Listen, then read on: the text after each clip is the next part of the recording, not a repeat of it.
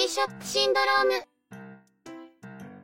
カシオ計算機が販売している腕時計、G-SHOCK。発売から30年。日本では、ブームは過ぎてしまったけど、海外ではこれから盛り上がり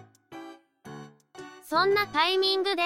G-SHOCK 熱を再発させた中の人が、勢いのままに、にわか知識と、物欲を垂れ流しているポッドキャスト番組です。この番組は、中の人に代わって、すべて合成音声でお届けいたします。G-SHOCK シンドローム、第17回です。お送りしますのは、ネタを考えるのが、中の人。そのネタを喋るのは、佐藤ささらです。こっちが A で、こっちが B です。どうぞ、よろしくお願いします。なんか、ものすごく長い間、番組をやってなかった感じだよ。まあ実際、第16回を配信してから、ほぼ1ヶ月お休みしてたからね。で、休んでいる間に、中の人が有意義な情報を仕入れてきたかというと、これといった収穫がないんだもんね。うちってばかりでも仕方ないから、半ば無理やり、休んでいる間のトピックを探してみると、関東に出張していた中の人は、秋葉原にも足を運んだんだよね。他の要件で慌ただしくて、G-SHOCK 関連のネタは全然仕入れてこなかったけど。でも、秋葉原では、いろんなところで G-SHOCK が売られていることが分かったんだよね。外国人観光客向けの免税店や、アクセサリー関連を売っているお店とか、歩き回った範囲でも、結構いろんなとこで売ってたね。中には、ちょっと怪しげなところもあったけど。次に行くときは、丸の内やお台場の G-SHOCK ストアや、表参道のコンセプトショップにも行けるといいんだけどね。それもそうだけど、本来の目的地である横浜にも、取扱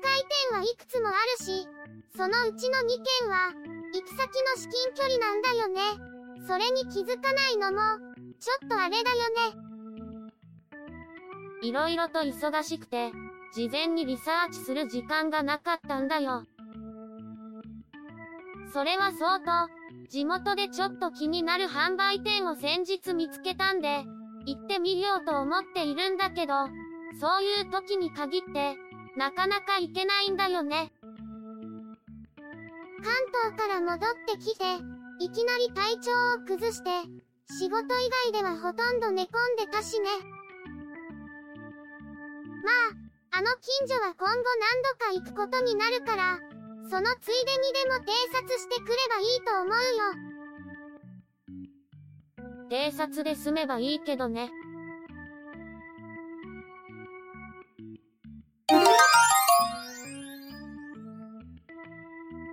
さて、それでは月始め恒例、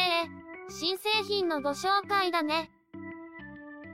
5月発売予定は11モデル。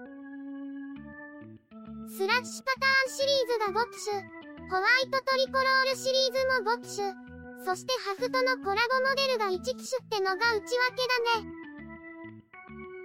スラッシュパターンシリーズは、スケートボードのアクション中につくすり傷をデザインモチーフにして、すり傷状のパターンを表面印刷したという、最近のカシオのお気に入り、表面印刷シリーズだね。ベースモデルが、ベーシックな BW5600 と、ビッグケースの GA110 ってのは、いかにもスケートボードとの相性を考えたチョイスだよね。液晶は全モデル、反転表示なんだけど、反転表示って、結構夜は見にくいんで、通常タイプの液晶が欲しいってユーザーもいるかもしれないね。夜の公園とかでやってる人も結構多いもんね。続いては、ホワイトトリコロールシリーズ。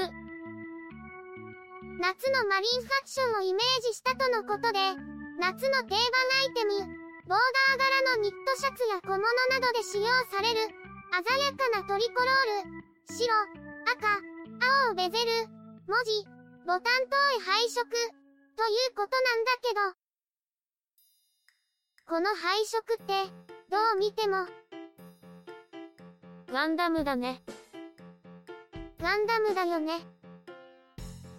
ベースモデルは、ビッグケースの GA110 や GA201、アナログ電波ソーラーの AWG、M100、電波ソーラーの GW8900 や GW、M5610 と、結構性能的にはいい感じだよ。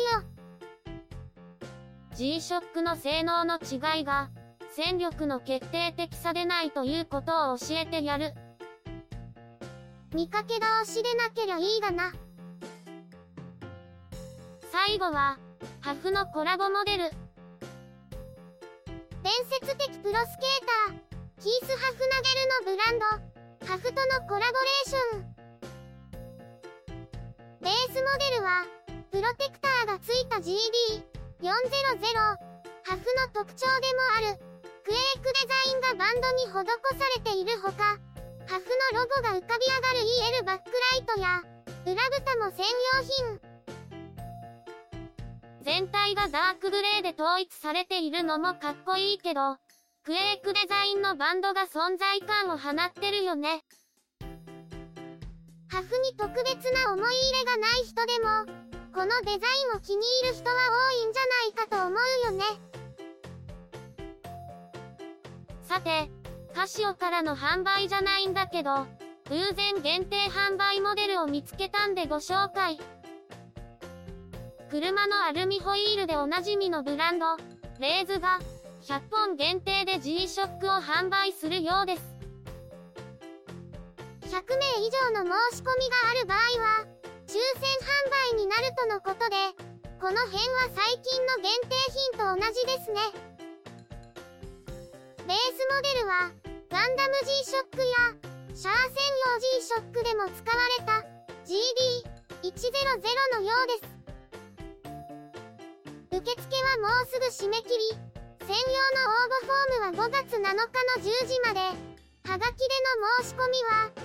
月7日当日消印まで有効とのこと。4月6日から申し込みが始まってたとのことですけど、この手の限定品の情報って、皆さんはどこから仕入れてるんでしょう？